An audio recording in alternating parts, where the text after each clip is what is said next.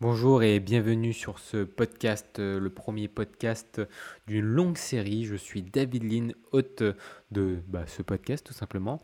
Et aujourd'hui, on va parler euh, de mon parcours, mes aventures entrepreneuriales et les leçons que j'ai pu en Je veux parler de tout mon parcours depuis mon enfance, même si ça vous paraît anodin, c'est hyper important parce qu'aujourd'hui, toutes les expériences ont façonné ma façon de penser, ont façonné l'homme que je suis et ça m'a permis d'être euh, investisseur à un jeune âge, 23 euh, ans. Je suis investisseur immobilier, euh, propriétaire immobilier depuis l'âge de 23 ans du coup.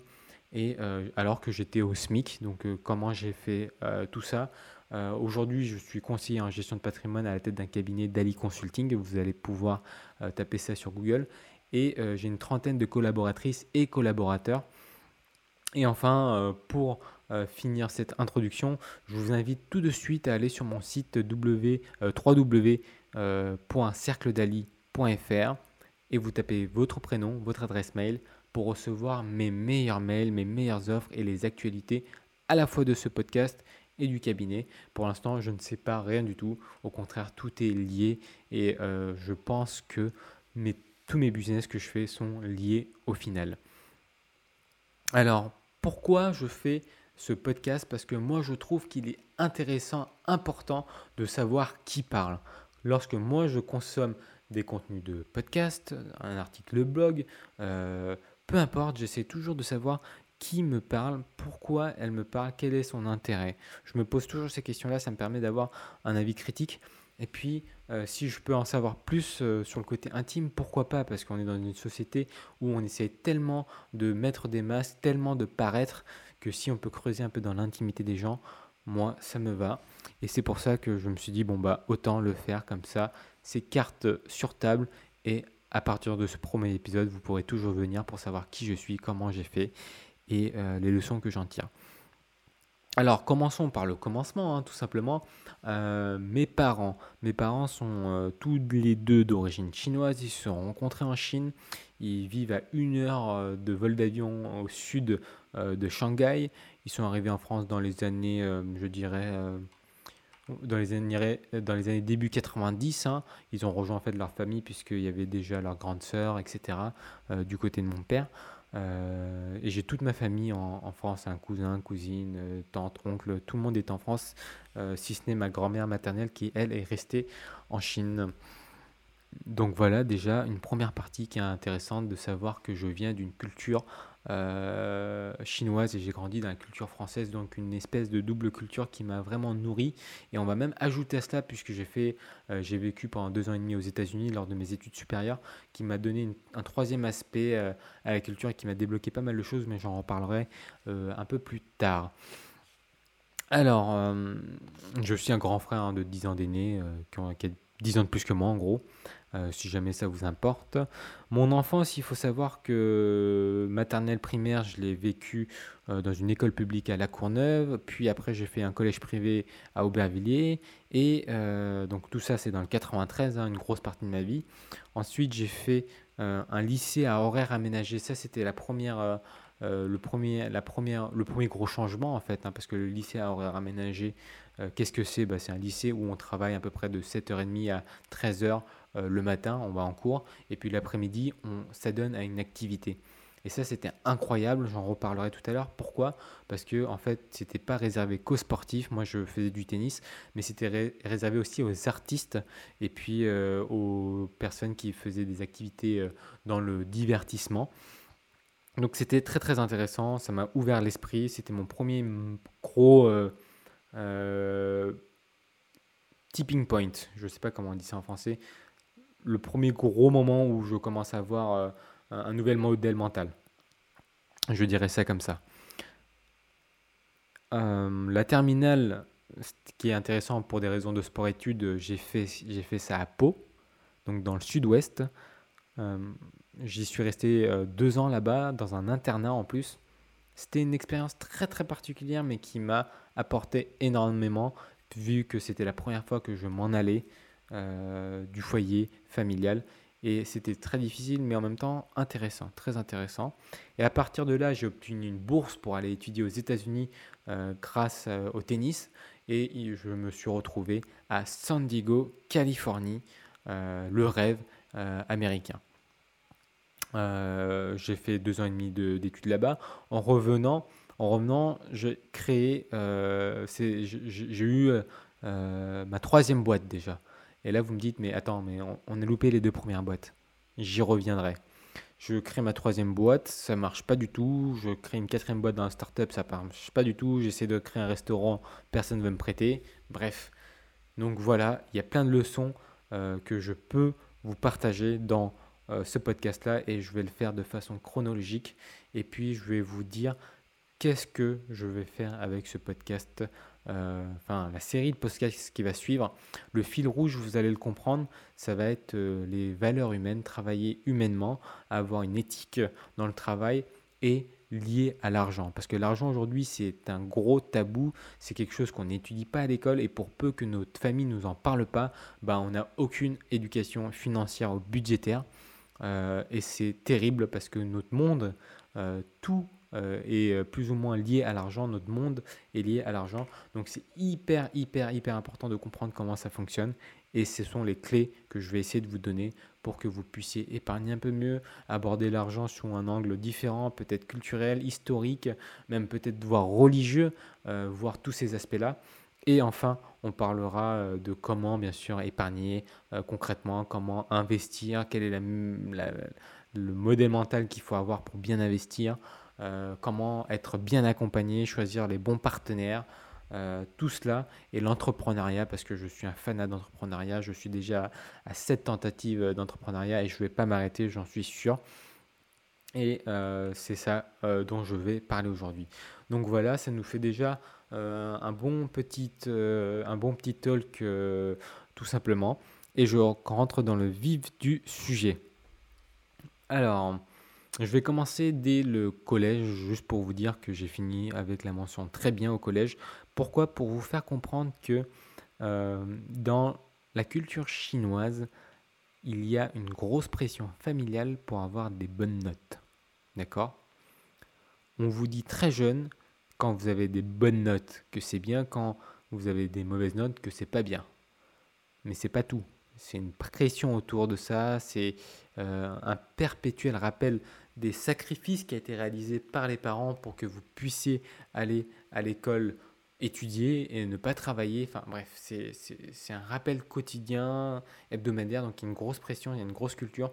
Pourquoi? Parce que tout simplement, famille d'immigrés, famille d'immigrés dit que travail, euh, on va dire, de roturier, hein, d'ouvrier, hein, travail ingrat, où ils pouvaient travailler des fois euh, sur des rushs de 30 heures, où ils avaient à peine de... Enfin, ils pouvaient à peine dormir, et euh, ils étaient payés au lance-pierre, quoi. C'est ça. Ils voulaient absolument que leurs enfants, en tout cas moi, dans ma famille, c'était comme ça, que je ne subisse pas et ne connaisse pas les mêmes choses qu'eux. Et donc, l'école, l'école, l'école, l'école. Bon. Jusqu'au collège, j'ai démontré euh, à mes proches euh, que j'étais un très bon élève, mention très bien, brevet, bon, ça passe. au lycée, euh, mes parents ne parlant pas très bien français, c'est moi-même qui ai dû faire les papiers administratifs pour aller chercher mon lycée, pour aller choisir mon lycée. Alors, j'ai été accepté dans deux grosses écoles privées euh, au sein de Paris Intramuros euh, et par une école publique, alors que j'habitais le 93, hein, il faut savoir, c'est pas tous les jours que ça arrive, et une école publique euh, à, horaire aménagé pour euh, le sport et l'art euh, et le divertissement. Et ça, c'était incroyable comme expérience. Pourquoi c'était incroyable comme expérience? Tout simplement parce que moi, il faut savoir que je venais du 93. Je venais du 93. Mon passe-temps favori, c'était le tennis, c'était le badminton, c'était le ping-pong, c'était le foot, c'était le rap, on, s'amusait euh, des fois à aller dans des studios euh, d'enregistrement pour euh, enregistrer nos CD pour faire du rap, du slam. Moi, j'étais plutôt slam. J'étais un grand, grand, grand fan de, de, bah, de Encore Malade, tout simplement. C'était, c'était ça nos rêves. C'était le sport et, et le rap et la musique. Et j'étais dedans. On passait nos après-midi à faire ça. je suis tombé dans l'écriture très jeune et j'ai toujours aimé l'écriture depuis. Ça ne m'a jamais quitté. Et j'arrive au lycée à horaire à Paris. c'est incroyable. Je suis entouré déjà de sportifs de haut niveau qui ont des médailles au niveau national, au niveau régional et parfois même au niveau européen. Hein, au, niveau européen, puisqu'il y a euh, des personnes euh, qui, euh, par exemple, étaient dans le patinage artistique, qui avaient des récompenses incroyables. Mais non seulement il y avait des sportifs, mais il y avait aussi des artistes de haute volée. Il y avait des jeunes qui avaient 15, 14, 14 15, 16 ans qui étaient déjà au CNSM, Conservatoire national supérieur de musique. Je crois que c'est ça euh, l'acronyme, je n'ai pas fait mes recherches avant. En gros, ce sont des jeunes, des jeunes musiciens qui avaient déjà le niveau d'un musicien professionnel qui étudiaient avec nous parce que le matin on allait à l'école et l'après-midi ils allaient euh, faire leur activité ou parfois c'était l'inverse parfois c'était l'inverse parfois ils allaient euh, faire leur cours et leur activité le matin, ils venaient l'après-midi. Pour certaines classes, c'était pas toutes, mais pour certaines classes, ça se passait comme ça. Et c'était quand même incroyable parce que moi, qui étais juste euh, dans mon carcan, j'ai découvert la musique classique, le jazz, la danse classique, la danse contemporaine. Je connaissais rien à tout cela, je connaissais rien, mais vraiment que dalle. Ça m'a ouvert un autre esprit. Euh, il faut savoir que moi, mes parents, bah, vous l'avez bien compris, hein, mes, parents euh, sont euh, n'ont pas été. Le plus diplômé, c'était mon père, et je crois qu'il a eu le brevet des collèges. Et il faut savoir que même mon grand frère, qui a grandi dans le système chinois, qui est venu en France, n'a même pas eu le brevet des collèges. C'est vous dire. C'est vous dire le niveau d'études qu'il y avait dans ma famille. Et, et mais bon, des très bons entrepreneurs pour le coup. Mais euh, quand même, euh, je suis euh, rentré dans un lycée où on avait des enfants de, de, de, de, professions libérales, genre médecins, avocats, des personnes qui avaient leurs parents qui étaient des artistes reconnus dans le son, dans la vidéo, dans le cinéma. Et on avait des acteurs, des jeunes acteurs incroyables qui étaient notamment sur Disney Channel. On avait des petites stars qui passaient dans des films, quoi. Donc c'était vraiment un, un, gros choc. Un gros choc pour moi, ce lycée à horaire aménagé, parce que euh, je me croyais très très bon avec mon brevet, euh, avec mon niveau de tennis. Je me croyais bon, en vrai, je me croyais vraiment bon. Et là, c'était la grosse dégringolade. J'étais entouré de talent, quoi. J'étais entouré de talent. Et c'est la première fois de ma vie euh, que, c'était pas la première fois, mais là vraiment, j'ai eu un complexe d'infériorité marqué, très très marqué. Euh, à la fois dans le monde du tennis parce que j'étais le moins bien classé du lycée, faut le dire, hein, il n'y a pas de honte à ça. Et puis à la fois au niveau, euh, au niveau tout quoi. Et je, mon niveau euh, à l'école, je passais très bien à élève médiocre du 93 à Paris quoi. Le niveau était clairement différent. Donc c'était très difficile et je me suis échappé un peu dans le tennis. Hein. Il y a même une saison où j'ai dû faire 83 matchs euh, officiels, je crois, de tête. C'est un chiffre qui me vient en tête. Et euh, donc, euh, je ne compte pas tous les matchs d'entraînement. Hein. donc, vous voyez bien que j'ai passé quasiment la moitié de l'année à faire du tennis. donc, je, je, faisais que ça. Un jour sur deux, j'allais au tennis. je mangeais, buvais, dormais, tennis. Je faisais que ça. C'était ma passion. Petite, petite anecdote, hein. anecdote, ça sort un peu de nulle part, mais j'ai survécu à deux accidents de voiture quand j'étais euh, jeune âge. L'un quand j'étais peut-être au maternelle primaire et puis l'autre euh, quand j'étais en fin primaire. J'ai survécu à deux accidents de voiture quand j'étais piéton. On m'a renversé à deux reprises. Euh, mais bon, je suis toujours vivant, donc petite anecdote, c'était pas l'âge pour mourir, pour moi en tout cas. Euh, pendant cette période de lycée à horaire aménagé, vu que j'avais du temps à horaire aménagé, j'ai créé une boîte avec euh, ma première boîte. J'avais donc euh, à peine 18 ans, même pas 18 ans. on avait commencé à brainstormer sur ma première boîte et quand je suis arrivé, quand je suis parti à Pau pour des raisons de sport-études, parce qu'à Pau il y avait un sport-études privé dans lequel j'ai fait sport-études. Je crois que c'est Tennis Académie Pau Pyrénées ou un truc comme ça. Euh, c'est un, une école de vie, euh, ce, ce, ce, sport-études-là. J'étais aussi en internat en parallèle euh, pour la dernière année de Terminal S.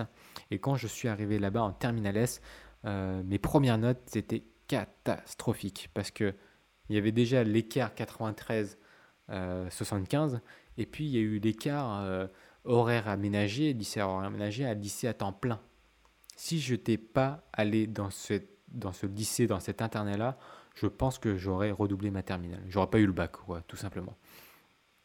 Parce que le niveau était haut, c'était un internat privé, euh, parce que euh, les profs étaient très exigeants, et puis parce que, parce que j'avais quand même que ça à foutre en, internat, y a rien, y a, on pouvait pas rentrer chez soi, il n'y a pas de télé, il n'y a rien du tout, donc qu'est-ce qu'on fait? Ben, On fait ça.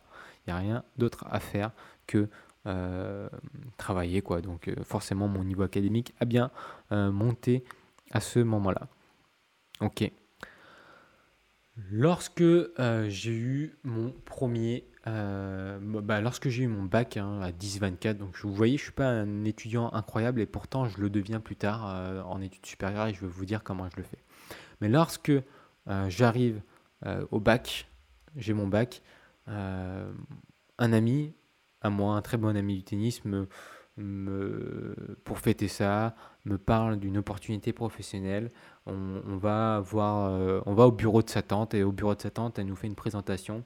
Et pendant la présentation, ce qu'on fait, c'est qu'on on investit dans une espèce de, de carte de fidélité, euh, dans un, marketing de réseau euh, clairement pyramidal, puisque ça a été requalifié depuis. De pyramidal. Donc c'était pas un marketing de réseau, en fait c'était juste quelque chose de pyramidal. Et la société s'appelle Lyonès, euh, j'ai pas peur de, le citer parce que ça, moi ça m'a pris 2000 euros, ça a pris 2000 euros aussi euh, à mes proches. Donc voilà, donc je dis, je me suis fait avoir et je me suis dit plus jamais ça. Plus jamais je me fais avoir par une, entreprise. Donc à chaque fois maintenant que je me lançais dans un projet, étudié tous les angles, sinon je n'y vais pas. Tout simplement, j'ai étudié tous les angles. Parce que je me suis fait avoir 2000 euros pour quelqu'un qui, qui vient d'avoir 18 ans, qui économise pour espérer partir aux États-Unis, parce que c'était euh, mon but. Hein. Euh, je fais, j'allais au sport-études pour justement, parce que je voulais obtenir une bourse pour aller aux États-Unis, mais je sais que la bourse ne prendra pas tout en charge, notamment les frais de logement et les frais de nourriture. Donc j'économisais. Et avec cette, euh, cette chaîne de poésie qui vendait du rêve, j'ai donné 2000 euros et ça m'a appris quelque chose de fort ne pas faire confiance aux personnes qu'on ne connaît pas, ne pas faire confiance quand l'opportunité a l'air trop belle pour être vraie, et faire quand même confiance à son intuition, parce que je le sentais pas le truc et j'y suis allé parce que je voulais rêver, quoi. Je voulais rêver, j'étais jeune, et puis je me suis dit, ça me ferait de, de l'argent pour les États-Unis. Jamais, jamais, ok? Donc là, euh, donc là, j'arrive. L'entrée aux États-Unis est décalée, c'est soit en août, euh, ou soit euh, en novembre ou soit en janvier. Il se trouve que pour des raisons administratives, j'ai raté la rentrée, euh, la deuxième rentrée, et donc j'irai aux États-Unis en janvier. Bon, bah, qu'est-ce que j'ai fait? Bah, Je me suis quand même inscrit à la fac à l'université de Pau et Pays de la Dour à Pau, du coup, en, économie et gestion. J'ai fait le premier semestre que, je n'ai même pas validé d'ailleurs, c'était trop difficile pour moi. J'ai eu deux en droit, je crois, la première année, euh, le premier semestre. Enfin, il y a plein de notes catastrophiques. Euh, je me sentais bête, j'avais aucune motivation euh, pour celles et ceux qui ont connu les bancs de fac, aucune motivation pour travailler, le cadre n'y était pas. Enfin, c'était, horrible pour moi, cette, ce premier semestre à la fac. j'étais perdu. et puis ensuite, tout simplement, j'étais pas passionné, quoi un prof pour 300, euh, 400 élèves, c'est pas. C'est rien d'excitant, quoi. Ça fait peur. Ça fait peur. Et euh, bon, bah, tant pis, je, pars quand même aux États-Unis avec des bons résultats tennistiques au moins, euh, même si les résultats académiques ne suivent pas. Une petite mouche là qui, qui vole à côté, mais c'est pas très très grave. J'espère que vous l'entendez pas. Alors, une fois que je pars aux États-Unis, il se trouve que j'ai choisi Californie et j'ai choisi San Diego. Donc San Diego, c'est si vous voulez à, à une heure et demie au sud de Los Angeles, à 30 minutes, euh, trois quarts d'heure de la frontière mexicaine. C'est euh, très hispanique, euh, c'est chaud toute l'année, tout au long de l'année. Il y a des super belles, plages et des super endroits pour surfer. Euh, c'était un peu un endroit de rêve où il faisait chaud tout le temps. Bref, les États-Unis. Honnêtement, j'en rêvais pas des États-Unis, mais c'était un peu un moyen pour moi de m'échapper du quotidien parce que j'en pouvais plus des études supérieures en France. J'arrive aux États-Unis et euh, je suis surpris par l'éducation déjà. Ils m'ont pas demandé est-ce que tu voulais faire bac euh, euh, une première écho ou quoi que ce soit. Ils m'ont dit bon bah tu continues the general tree, l'arbre général. Ok, qu'est-ce que je... bon bah j'y connaissais rien. Et puis j'ai un counselor qui est, venu me chercher pour les étudiants internationaux et aussi pour les étudiants athlétiques. J'avais le droit à deux counselors, donc deux conseillers. Et puis le deuxième, celui de l'athlétisme, la conseillère du coup, euh, m'a dit euh, David, tu arrives vraiment au dernier moment, là, le semestre va commencer, donc je t'inscris là où je pouvais t'inscrire. Euh, je suis désolé, mais tu peux pas trop choisir tes cours. Voilà où je t'inscris et vraiment c'est que des classes générales, tu vas bien t'en sortir, sauf pour une ou deux classes où j'ai dû te caser parce que c'était le seul où il y avait de la place. Quoi. Bon, elle m'a fait un schedule, un, comment dire, un emploi du temps mais désastreux avec des classes du soir, des classes très tôt le matin avec euh, des, des trous comme ça dans l'emploi du temps. Enfin, c'était horrible. Et pourtant, c'est peut-être euh, l'une des meilleures choses qu'elle a pu faire. Euh, puisque quand je restais sur le campus, il n'y avait rien d'autre à faire que de travailler ou d'aller rencontrer d'autres étudiants américains, de m'intéresser à eux et de découvrir le campus américain qui est gigantesque. Qui est gigantesque et pourtant c'était une petite université puisqu'ils étaient que 30 000 30 000, c'est une petite université là-bas. Hein. Mm, ouais, c'est, c'est pas une grande université, 30 000 quoi. Petite université, euh, j'étais choqué quand on m'avait dit ça. Euh, j'arrive là-bas et je, tout de suite, je connais une assez euh, grosse anxiété pour la première fois de ma vie. je me rends compte que même si je suis très très bon en anglais, en France, avec notamment avec le TOEFL, le TOEIC, avec les, les scores minimum, je dépassais largement les scores minimum requis pour aller aux États-Unis. Même avec ces tests-là, il se trouvait que gros, gros, gros, gros problème. Je ne comprenais que d'elle à ce qu'ils me racontaient ces Américains-là. Ils avaient un accent, ils parlaient vite. Euh, j'avais du mal à comprendre. J'avais du mal à comprendre. Donc pendant trois semaines, je comprenais rien du tout et j'étais sur le point de dire j'abandonne tout, je rentre en France. Et euh, au milieu de la troisième semaine, je, vais en cours, un cours je, qui me faisait beaucoup peur, c'était la communication en business, d'accord, qui me faisait beaucoup beaucoup peur parce que je comprenais rien au prof qui avait un, fort accent euh, afro-américain en plus, euh, qui mâchait ses mots, qui allait hyper vite. Et puis il se trouve que j'avais, un, je sais pas vraiment ce qui s'est passé, mais j'ai eu un déclic, j'ai eu un déclic euh, et je comprenais vraiment tout ce qu'il me disait. Donc j'avais du mal toujours à m'exprimer, à poser mes questions, mais je comprenais tout ce qu'il disait. Et là, c'était... Finalement, je commençais à apprécier ce qui se passait. Et le système américain, il y avait euh, deux systèmes. Soit c'était la grande université, et quand vous allez dans la grande université, pareil, vous êtes en fac. Moi, j'ai réussi à tester la fac en France pendant un semestre. Je me dis non, pas, je pouvais pas faire ça. Ou soit il y avait les petites universités de 30 000 étudiants. Et là, on est dans le système de prépa, quoi. Comme un système de prépa où on est en classe, on est euh, une vingtaine à une quarantaine à peu près.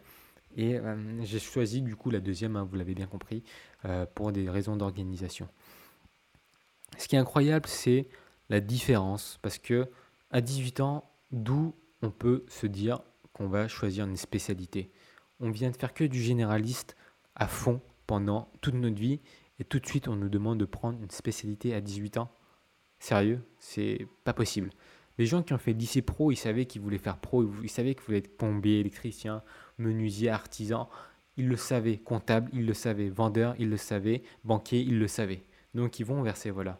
Quand tu fais une filière généraliste à 18 ans, tu sais strictement pas trop ce que tu as envie de faire. Tu veux juste la liberté, l'indépendance, mais tu sais pas trop ce que tu veux faire.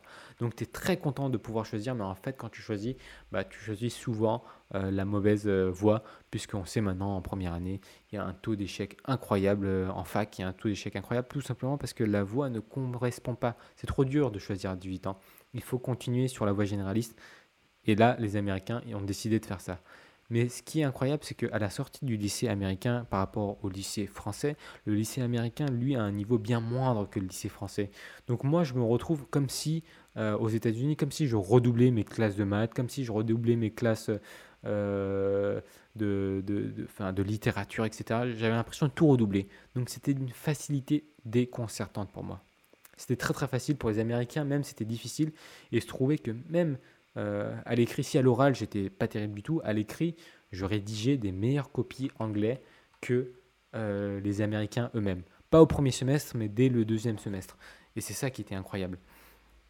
Donc j'arrive euh, aux États-Unis, euh, je découvre euh, les États-Unis, l'Amérique, les professeurs. Ah, les professeurs, ça c'est ça c'est incroyable. Les professeurs, ça n'a pas du tout la même ça pas du tout la même psychologie que les professeurs en France. Je suis désolé de le dire, mais c'est vrai. J'avais deux professeurs qui, même trois, qui m'ont changé euh, ma vie en deux ans d'université. Enfin, c'était incroyable. Euh, si je parle de la première, euh, sûrement l'une, celle qui m'a le plus marqué, c'est la prof d'anglais de deuxième niveau, donc au, dernier trimestre, qui, semestre, qui m'a, qui pour la, pour la lecture de livres, nous donne des livres comme Free Cup of Tea, donc trois coupes de, thé de Greg Manterson. Euh, c'est euh, euh, quelqu'un qui va en Afghanistan et puis construit des écoles pour les petites filles, élève beaucoup de donations d'un côté, et de l'autre côté, nous fait lire un livre qui critique ce livre-là. Et là, c'était aussi quelque chose qui m'a comprendre qu'il faut avoir une pensée critique. C'était un moment de explosion dans mon cerveau qui faisait... Et, le deuxième livre, en fait, c'est quelqu'un qui est parti sur les traces de, ce monsieur qui était apparemment sain, qui construisait des écoles pour les petites filles, mais en fait, euh, qui avait utilisé euh, une association, une ONG pour construire deux, trois écoles, qui avait levé des millions pour sa propre euh, pense, quoi. Donc je me dis, ah ouais, en fait, il faut bien réfléchir, et j'ai commencé à apprendre à réfléchir aux États-Unis. Je ne savais pas réfléchir. Jusque-là, tout ce qu'on me disait, je disais oui, oui, oui, oui, oui. Et il faut savoir que, je vais le dire cash, hein, ça peut choquer des gens, mais en France, euh, les professeurs, on le sait, c'est pas, c'est pas, euh, c'est pas une, c'est pas un mythe. Hein. Ils n'ont pas le droit de faire du prosélytisme pour un parti ou pour un, pour un mode de pensée politique. Mais je suis désolé, moi j'ai eu euh, encore j'ai des copies de, de, français par exemple que j'ai gardées. Enfin, on sent clairement qu'il y a une patte de gauche, voire extrême gauche chez certains professeurs, qu'ils ne le disent pas mais qu'on peut le voir avec ce qu'on lit. Et c'est ok, mais c'est juste que moi, quand j'ai eu 18 euh, ans, en France, euh, c'était les élections présidentielles, je ne savais pas pour qui voter et je ne le cache pas que j'ai voté bah, pour ce que euh, disaient mes camarades. Hein. J'ai voté Jean-Luc Mélenchon et je ne savais même pas pourquoi j'ai voté, voté Jean-Luc Mélenchon. Voilà. c'est comme ça, on vote. on vote à gauche, c'est ce qui a bien de faire, et j'ai voté à gauche. aucune culture politique, hein. on n'en parlait pas dans ma famille, donc je savais rien. Aux États-Unis, on m'a commencé à dire bah, réfléchis par toi-même. Et là, je me dis ah ouais, c'est puissant.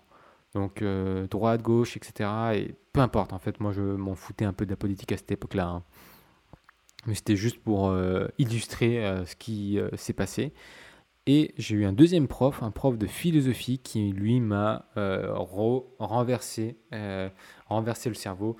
je pensais plus qu'à ses cours du matin au soir si vous voulez, c'est un homme qui est déjà euh, multimillionnaire. qui, est multimillionnaire, euh, qui vient en costume euh, trois pièces, qui est fin, qui est lancé, qui était très très très efféminé, mais qui avait une très très belle femme hein, et, des enfants, et qui était humble par-dessus tout, qui était très très humble et qui venait dans la petite université enseigner ses cours de philosophie parce que c'était sa passion et parce qu'il voulait préparer la prochaine génération, etc., etc. Un mec incroyable, incroyable, qui, quand vous allez à son cours, quand il commence à parler, vous l'écoutez de A à Z, quoi. Vous l'écoutez de A à Z. Et ce genre de professeur, j'en ai jamais eu en France. J'en ai jamais eu en France. Je ne critique pas le système français, mais peut-être que euh, on a donné un peu plus de moyens aux profs américains euh, et du coup, bah, ils sont plus impliqués. Je dis ça, je dis rien, c'est pas à moi de euh, euh, statuer là-dessus, mais je crois vraiment qu'il y a quelque chose à revoir dans notre système éducatif et de loin. Donc bref, je fais deux ans et demi de, cours aux États-Unis, j'apprends l'entrepreneuriat, je fais un major en langue et art, donc théâtre et anglais, donc euh, ça veut dire que c'est mon major, et mon minor c'est du commerce international, donc euh, oui, il fallait quand même garder quelque chose de cartésien, sinon les parents allaient s'affoler hein, quand même. Hein. N'oublie pas que j'ai des parents asiatiques, les parents asiatiques ça ne jure que par l'ami, ami pour dire avocat, médecin, ingénieur, ami, ami. Donc avocat, médecin, ingénieur, et sinon comptable au pire des cas, hein. au pire des cas ça passe comptable. Mais mis à part ça, vous êtes un alien, quoi. Vous pouvez pas faire de l'art. C'est quoi l'art pour, euh, pour mes parents? C'est une perte de temps. C'est une perte de temps. Bref. Je reviens en France. Euh, juste avant de revenir en France, euh, j'ai un, un ami du sport-études, Apo, qui me contacte, qui me dit David, j'aimerais bien lancer un business avec toi, qu'est-ce qu'on peut faire? Et à force de brainstormer, on trouve que euh, dans le sud-ouest, euh, les espadrilles, c'est quelque chose d'incroyable. Lui, en venant aux États-Unis, il a eu une expérience incroyable où des personnes dans la rue lui ont demandé de lui acheter ses espadrilles et il a vendu ses espadrilles dans la rue, il est rentré pieds nus. Quoi. Donc on se dit, il y a un marché. On a créé des espadrilles de luxe, on a utilisé la tannerie de chez Hermès, donc euh, on avait les mêmes cuirs que Hermès France. On crée des produits vraiment de qualité absolue. Et on a créé notre première marque et on fait notre première bâche de production une production qui coûte cher parce qu'on a une matière première qui est chère. On fait tout fabriquer en France, donc du Made in France. On était dans les années 2012-2013. Et on vend à l'export, au Japon et aux États-Unis. Les deux premières commandes sont assez grosses. Hein. Euh, on est hyper content parce que euh, rien qu'avec les deux premières commandes, on était normalement, euh, on avait déjà absorbé tous nos frais. D'accord? Parce que c'était des bonnes premières commandes et puis les deux premières commandes s'annulent. Donc là, il y a un désenchantement, il y a une désillusion déjà. Et puis on se retrouve euh, avec le stock, avec les frais engagés, avec les déplacements, avec euh, l'essence euh, qu'on a payée et surtout le stock qui a coûté le plus cher, la création des statuts comptables, etc. Finalement, on a perdu chacun à peu près 15 000 euros dans cette aventure-là. On a laissé quelques plumes dans cette produit d'espadrille de luxe. La leçon à retirer de cette produit d'espadrille de luxe, c'est que lui et moi, nous étions deux jeunes qui avaient euh, littéralement 20 euh, ans, 21 ans, qui n'avaient jamais fait euh, de son côté de l'entrepreneuriat. moi, c'était déjà ma troisième tentative, hein, qui n'avait jamais fait d'entrepreneuriat quand même, parce que j'ai toujours été épaulé par ma famille pour, pour l'entrepreneuriat. Parce que si ma famille n'était pas ne sont pas des intellectuels, ne sont pas, euh, m'ont pas donné un parcours littéraire ou cinématographique ou artistique, peu importe. Ils m'ont donné de grosses connaissances dans l'entrepreneuriat. Ça, c'est indéniable. Et euh, j'en remercie encore, mais c'est vraiment été plus par observation que par éducation. Mais c'est ça, quand on baigne dedans, c'est toujours plus facile. On va pas se le cacher. Donc, tout simplement, on arrive à, à, une perte. On dit, ok, bon ben, on coupe la perte, quoi on a pris trop de temps. On est passé euh, quasiment 8 mois sur ce projet-là. Moi, je suis rentré des, États-Unis pour ce projet-là. J'ai refusé d'ailleurs euh, d'aller dans une grande école pour euh, ce produit, pour, pour faire des espadrilles de luxe en France. Donc peut-être une erreur et peut-être pas finalement, parce que ça m'a donné plein d'autres perspectives derrière. Aux États-Unis, j'ai oublié de parler d'une certaine chose euh, très importante puisqu'elle va modeler aussi un peu ma vie euh, dans, quelques étapes. C'est euh, aux États-Unis, je, comme j'avais l'impression de redoubler mon allée, j'avais une moyenne parfaite. Aux États-Unis, on peut avoir des A et des A+, et une moyenne parfaite, c'est l'équivalent de 20 sur 20 en France, mais c'est pas du tout les mêmes systèmes de notation, c'est bien plus souple et plus facile d'avoir 20 sur 20 qu'en France. Hein. En France, on n'aime pas donner des 20 sur 20, on peut le dire. Hein. Les profs ne s'en cachent même pas, et de 10 pour certains. Et donc, euh, j'avais 20 sur 20 de moyenne, j'avais les honneurs générales, j'étais une premier de la promotion euh, de mon parcours. Euh, j'étais littéralement le mieux noté de, de toutes les universités de 30 000 étudiants, alors que j'étais un mauvais étudiant. Comment j'ai fait ça? Tout simplement parce que les professeurs m'ont accompagné quand je posais des questions, ils étaient là. Ils avaient aussi des, ce qu'on appelle des office hours, des heures de bureau, c'est-à-dire des heures où ils se disent bah, Je suis ouvert de là à là, vous pouvez venir me voir. Et puis moi, je n'étais pas Fayot, mais comme j'étais très très derrière, j'allais les voir et j'essayais de comprendre ce qui se passait. Parce qu'ils me donnaient du temps, ils me donnaient de la valeur et ils me complimentaient. Moi, c'était incroyable. J'avais pas mes parents à côté de moi, j'avais pas ma famille à côté de moi, j'avais pas mes amis à côté de moi. Donc, quand il y a une personne qui me dit bravo David, t'avances, bravo David, tu es à voler vite, bah forcément, j'ai besoin de ce retour, euh, de cette approbation, surtout par, euh, ce qu'on dit un adulte du corps enseignant. C'est très important pour moi. Donc je me dis, ok, j'y vais. Et en plus, tous les profs ont commencé à me connaître parce que je commençais à avoir des résultats excellents, voire même incroyables, alors que j'étais un étudiant international. Et d'ailleurs, je suis le premier étudiant international à avoir ce genre de résultats. Et j'ai même gagné des, des plus tard des, des, bourses. Et j'ai même fait un speech à, à Ohio, largement dans, à, deux heures de conduite euh, par rapport à, la Californie. J'ai gagné un prix carrément sur toute la région de Californie euh, pour avoir euh, couplé à la fois le sport et, avoir eu des résultats sportifs de, convaincants et des résultats académiques très très puissants. Donc c'était incroyable cette histoire, cette histoire aux États-Unis. Tout est démesuré. Hein. Et puis comme j'étais le meilleur élève, bah forcément des gens m'approchent pour rejoindre euh, le Student Government Board. Donc c'est quoi? C'est on va dire des super délégués, on va dire, c'est des délégués qui représentent les 30 000 étudiants, ok? C'est chiant à mourir, hein. c'est très procédurier. Monsieur le président de l'association, euh, vous avez la parole, etc., etc., et trésorier, etc. Bref, c'est hyper chiant, hyper procéduré. C'est hyper procédurier. Pourquoi? Parce qu'en fait, ça réplique exactement ce qui se passe euh, à l'Assemblée euh, américaine et au Sénat américain. Et ça, je ne l'avais pas compris. C'est du training pendant, c'était les samedis après-midi. voilà, c'était hyper, hyper, hyper chiant. Mais l'avantage, c'est que du coup, on connaissait le directeur euh, de l'université, on connaissait euh, donc le doyen de l'université, on connaissait euh, du coup les meilleurs élèves, on connaissait, on rentrait en relation aussi avec les professeurs qui étaient un peu plus engagés dans, la vie de l'université. Et du coup, qu'est-ce qui se passe? Bah, C'est le relation, le relationnel la puissance euh, du réseau qui se forge dès maintenant, alors que j'en voulais pas moi au départ. Ça me faisait chier littéralement de venir un samedi après-midi pour parler euh, de comment va évoluer euh, l'université. Bon, bref.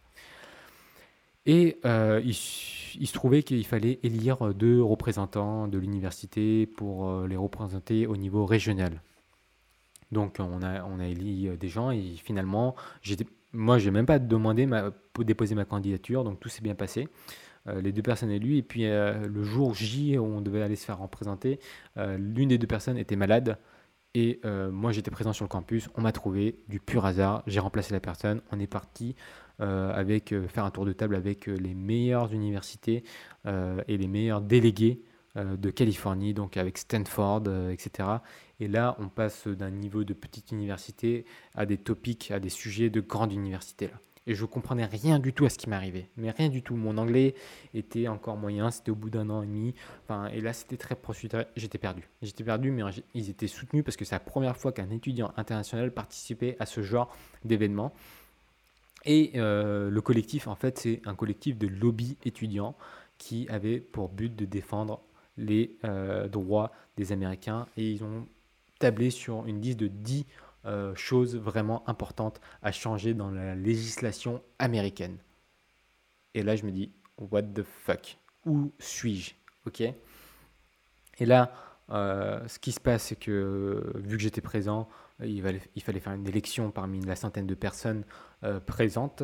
Et j'ai été à la fois, encore une fois, élu à mon insu parce que la partenaire avec qui je viens, c'était sa dernière année. Elle pouvait pas venir l'année prochaine et moi, j'avais encore euh, euh, deux semestres à faire, donc euh, j'étais élu.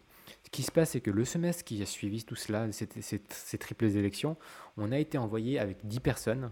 on a été envoyé avec 10 personnes à Washington, D.C. À Washington, D.C., qu'est-ce qu'on a fait à Washington, D.C. On a rencontré la sénatrice Barbara Stranders à l'époque, de Californie et Juan Vargas, qui était le député euh, de Californie.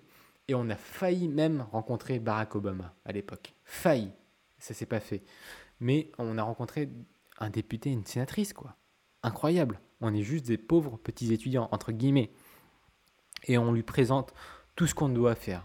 Moi, j'ai présenté euh, un amendement pour réduire les frais euh, des étudiants internationaux et c'est passé, mais il n'y a eu que 2000 dollars en moins, alors qu'on sait que les étudiants internationaux payent euh, environ 40 000 dollars s'ils n'ont pas de bourse, donc c'est très très cher. Mais euh, on se battait surtout pour le premier objet de la liste. On a dit si on arrivait à avoir ça, on s'en foutait du reste. Et c'était quoi le premier objet de la liste? C'était le Dream Act. Le Dream Act, en fait, ça permettait aux, aux, aux étudiants apatrides ou aux étudiants notamment qui sont nés sur le sol américain, enfin, c'était souvent des jeunes Mexicains qui sont nés sur le sol américain, donc qui ne sont pas reconnus par le Mexique ni par les États-Unis, mais qui vont euh, à l'école aux États-Unis, ou bien qui ont la nationalité mexicaine et qui sont obligés de faire 45 euh, minutes, 1h30, 2h de transport pour arriver à leur cours, parce qu'ils euh, vont à l'école aux États-Unis, bref. Et c'est pour leur permettre de, de, de rester sur le sol américain pour pouvoir étudier. Et alors là, c'était une grosse prise de décision, euh, prise de conscience. Pourquoi je vous ai raconté tout ça? Parce que c'est ça qui m'a lancé plus tard dans, le militantisme et dans la politique. Puisque là, tout simplement, qu'est-ce qui s'est passé? Il s'est passé que moi, David Lynn, qui a grandi dans le 93, qui n'avait jamais rien fait euh, de sa vie à part jouer au tennis, venait euh, de faire participer à un lobbying aux États-Unis, à Washington DC, devant la députée et la sénatrice américaine incroyable, incroyable. Je pouvais avoir, c'était pas moi, j'ai été pour rien du tout, mais je pouvais avoir, si vous voulez, une influence sur la politique aux États-Unis. Est-ce que c'est pas fou ça? Est-ce que c'est pas fou ça? Oui, dites-moi que oui, parce que moi je sais que c'est fou. Je me rendais pas compte à l'époque et maintenant je me rends compte. Alors, je, donc là après je suis revenu en France, j'ai ma botte sur les espadrilles. Les espadrilles euh, du coup ne, ne, fonctionnent pas très bien, ça part euh, à la ramasse. Ok. Avec le même partenaire, on décide de lancer euh, une start-up euh, contre le gaspillage alimentaire. En gros, vous allez dans une boulangerie, il reste des baguettes, ça ferme à 19h, il est 18h, la, boulangère ou le boulanger euh, met sur l'application, les baguettes sont à moins 70%, venez les chercher, et ça envoie une notification à tout le monde qui est dans un rayon de 3 km par exemple. C'était l'idée. ça s'appelait Save It, et on a fait ça en 2013 je crois. On devait être incubé à Toulouse. Pour des raisons X et Y, euh, sur ce projet-là, ça ne s'est pas bien terminé. Pourtant, on était soutenu par le bras droit de la French Tech, etc.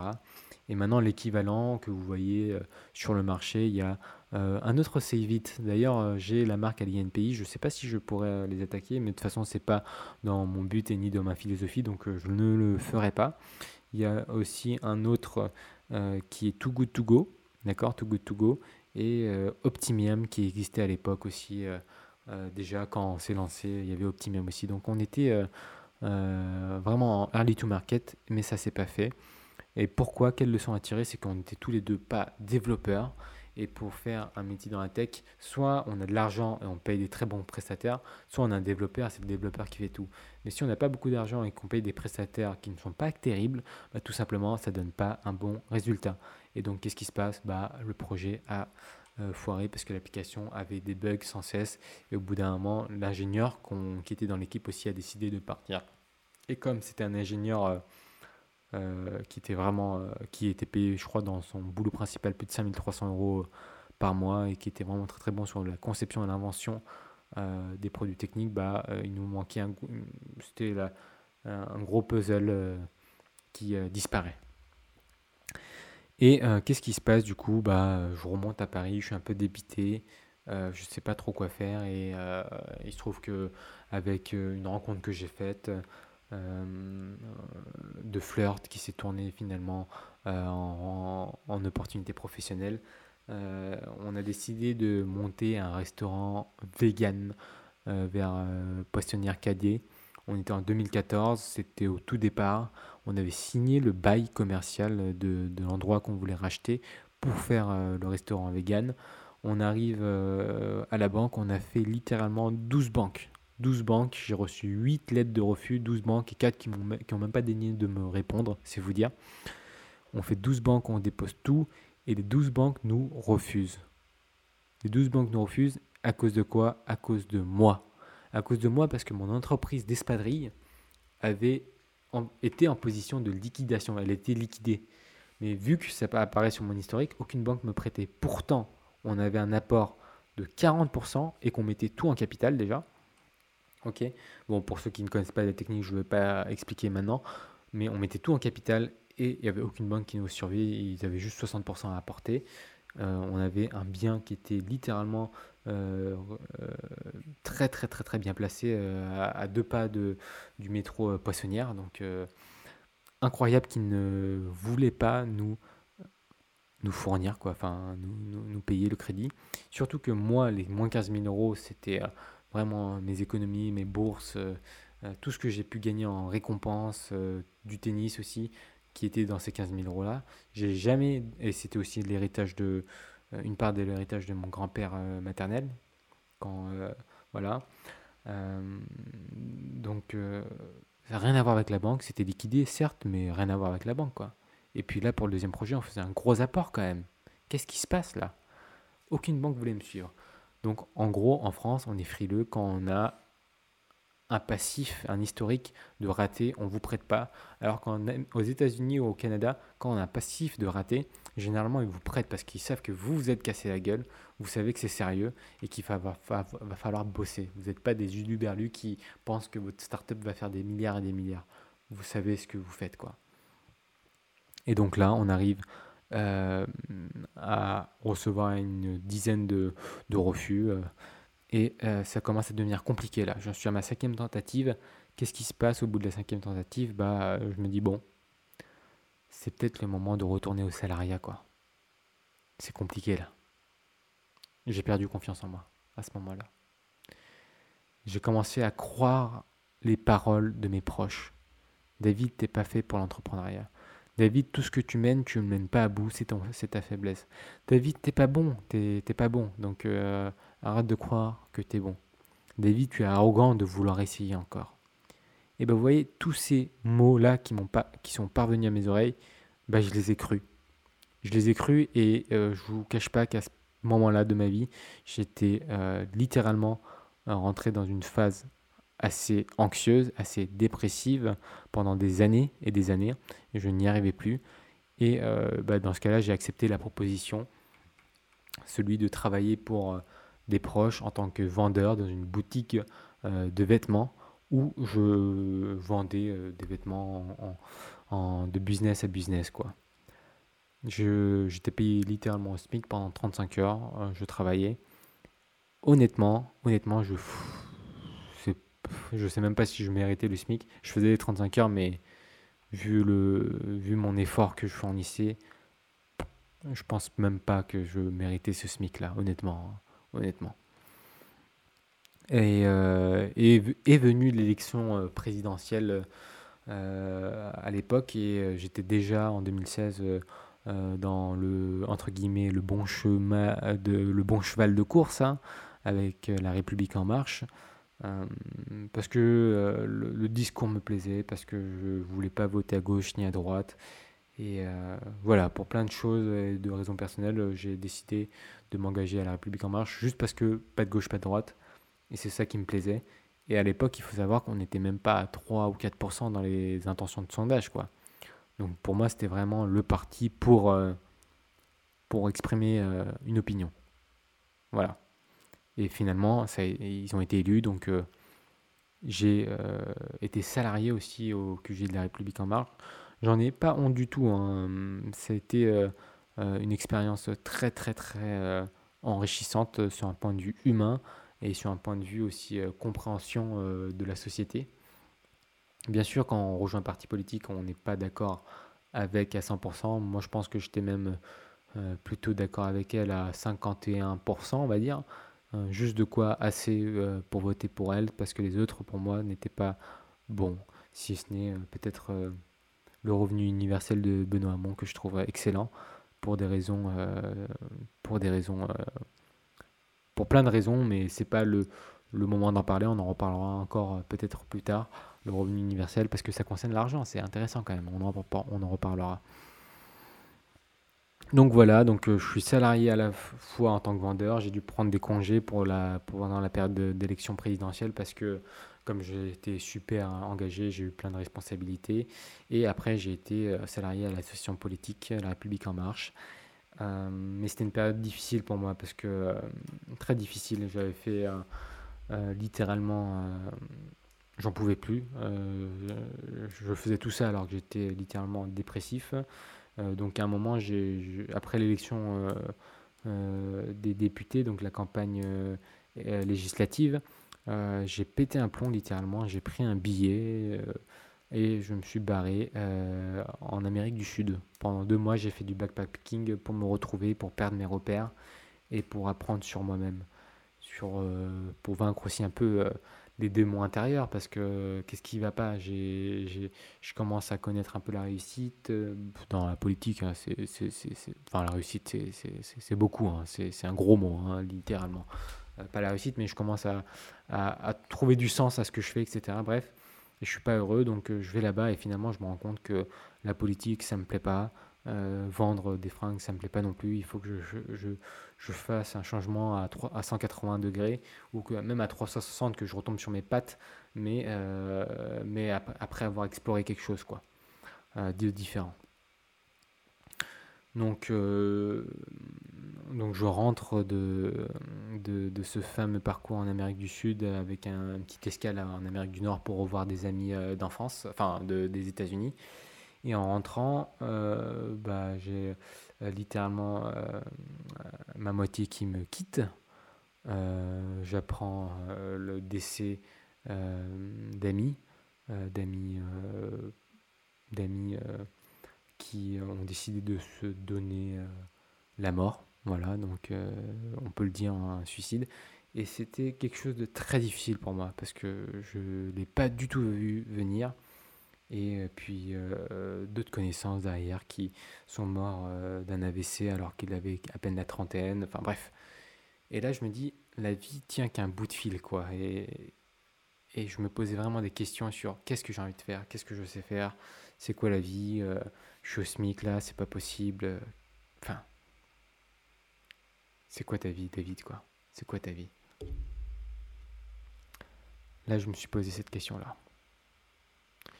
Et au bout d'un moment, je me suis dit, bon, bah, on va faire quelque chose de pratique. Le SMIC, c'est pas possible. Le SMIC, tu vas pas en vivre. On va faire quelque chose de pratique. On va retourner chez les parents, on va économiser de l'argent. Qu'est-ce qu'on peut faire d'autre? Augmenter sa fiche de paye, ok. Comment on fait pour augmenter sa fiche de paye Ouais, peut-être investir dans l'immobilier. Ok. Donc je me forme sur l'immobilier. Euh, je prends des formations, des tonnes de formations sur l'immobilier. J'investis dans l'immobilier alors que j'avais qu'un SMIC, euh, avec une niche très très spécifique. Hein. Euh, j'en parlerai une prochaine fois. J'investis dans l'immobilier. Bon, je suis propriétaire à 23 ans, j'ai un cash flow qui rentre. il y a un gros différentiel entre le prêt qui me permet de, lever un peu le pied au boulot avec mon CDI. Et je décide de me former à un métier qui pourrait me permettre de faire ça. Parce que je suis devenu bon dans ça. Je considérais que j'étais devenu bon, euh, puisque après, euh, bien sûr, euh, beaucoup de proches m'ont demandé de faire la même chose pour eux, chose que j'ai fait, à la fois pour des amis, à la fois pour la famille. Je me suis, dit, c'est quoi le métier qui, pourrait me permettre de, d'aider de, de, les gens à, à, transmettre ce que j'ai compris, bah, notamment au niveau de, de, de l'argent, au niveau de l'investissement. C'est des questions que je me pose. Et euh, j'ai fait beaucoup de recherches. Je suis tombé sur agent immobilier, trader ou, euh, ou conseiller en gestion de patrimoine. J'ai pris le dernier parce que les deux premiers ne me parlent pas. L'un est trop, trop, trop axé commercial. L'autre est trop, trop axé euh, devant le PC, même si c'est un c'est un métier technique qui est mal compris, qui est incroyable, où il faut vraiment faire de l'analyse poussée. C'est un vrai métier. Euh, et c'est très très méprisé pour euh, de très très mauvaises raisons, euh, tout simplement. Donc j'arrive à cette époque-là dans la situation de conseiller en gestion de patrimoine parce qu'effectivement c'est humain, effectivement on voit des gens. Donc je crée une boîte en parallèle de mon activité de salariat. Je crée ma boîte et au bout de, au bout de un an de cette boîte à côté, j'ai failli j'ai failli me dire que je lâchais encore la boîte. Parce que l'argent rentrait pas, quoi. J'avais fait toutes les formations euh, nécessaires pour euh, exercer ce métier-là, hein, bien sûr, au préalable. Euh, et j'ai failli lâcher la boîte. Et c'est là que je découvre un, réseau dans lequel maintenant je travaille hein, et où je suis ravi de travailler avec, avec un ami que j'ai rencontré à la méditation. Bref, quelque chose d'incroyable qui m'arrive. Et puis j'ai toujours ces thèmes d'entrepreneur, donc euh, euh, il y a déjà trois ans, largement avant du coup la crise du Covid, je décide de me dire et si j'allais en Chine Il n'y a même pas trois ans, il y a un an et demi. Il y a un an et demi, pardon. Trois ans, c'était quoi? Trois ans, c'était encore autre chose. Il y a un an et demi, je pars en Chine pour lancer une tentative de faire un masque anti-pollution, anti aussi viral euh, en Chine euh, de qualité avec un masque interchangeable pour que ce soit moins polluant, 100% euh, biodégradable, etc., etc. Bon, je parle pas le chinois, je parle pas le mandarin, j'arrive là-bas, je suis perdu, perdu par, par l'immensité des choses. Je imaginais la Chine très différemment, il y a des buildings de partout, c'est bien plus avancé technologiquement, technologiquement parlant, tout va bien plus vite que Paris, alors que moi je croyais que Paris c'était rapide. Et là, je me dis, ok, je me prends une calque dans la gueule. Si j'y vais sur le marché chinois alors que je ne parle pas chinois, je vais me faire bouffer. Donc, je euh, j'ai pas osé me lancer alors que j'avais créé mon entreprise et la structure administrative là-bas et que j'étais parti pour y retourner. Et finalement, ça s'est pas fait. Ça ne s'est pas fait. Donc, je suis rentré en France et j'ai continué mon cabinet. Et heureusement, parce qu'aujourd'hui, mon cabinet maintenant compte plus d'une trentaine de collaboratrices et collaborateurs. Donc voilà, on arrive euh, un peu à la conclusion euh, de, mon parcours, puisque vous voyez euh, tout le chemin que j'ai parcouru pour arriver à ce cabinet-là que je chéris, parce que c'est un métier qui est humain, c'est un métier où j'accompagne des personnes, c'est un métier où, où, vraiment j'ai une plus-value à apporter, où j'aide les personnes, et les personnes en les aidant bah, me rémunèrent. Donc c'est un, un espèce de win-win que aujourd'hui je n'ai pas trouvé dans la plupart de mes euh, aventures. Aussi, euh, pourquoi j'ai décidé de faire ce podcast et tout expliquer, c'est parce que c'est très très important pour les personnes qui ne s'en rendent pas compte que ce que vous allez choisir à 18 ans, à 20 ans, même à 40 ans, à 50 ans, ne définit pas ce qui va vous arriver, d'accord? Ce que vous allez choisir au niveau des études, au niveau des formations, ne va pas définir forcément ce, que vous allez faire. Vous voyez, mon parcours est archi, archi, archi atypique. J'ai rien fait dans l'ordre, j'ai rien fait de bon. J'ai switché de domaine à plusieurs reprises. Je suis passé par, euh, par euh, le luxe comme par euh, le milieu de la start-up avec des gens qui mettaient une petite plante dans une salle. on était au tout début des incubateurs hein, qui mettaient une petite plante dans une salle. C'était trois en train de juger un, mec de, de, 20 ans qui ne, qui ne savait pas grand-chose de la vie et qui était tout sauf bienveillant, qui cassait le gars. Enfin, je, trouve ça incroyable le, milieu de l'incubateur au départ.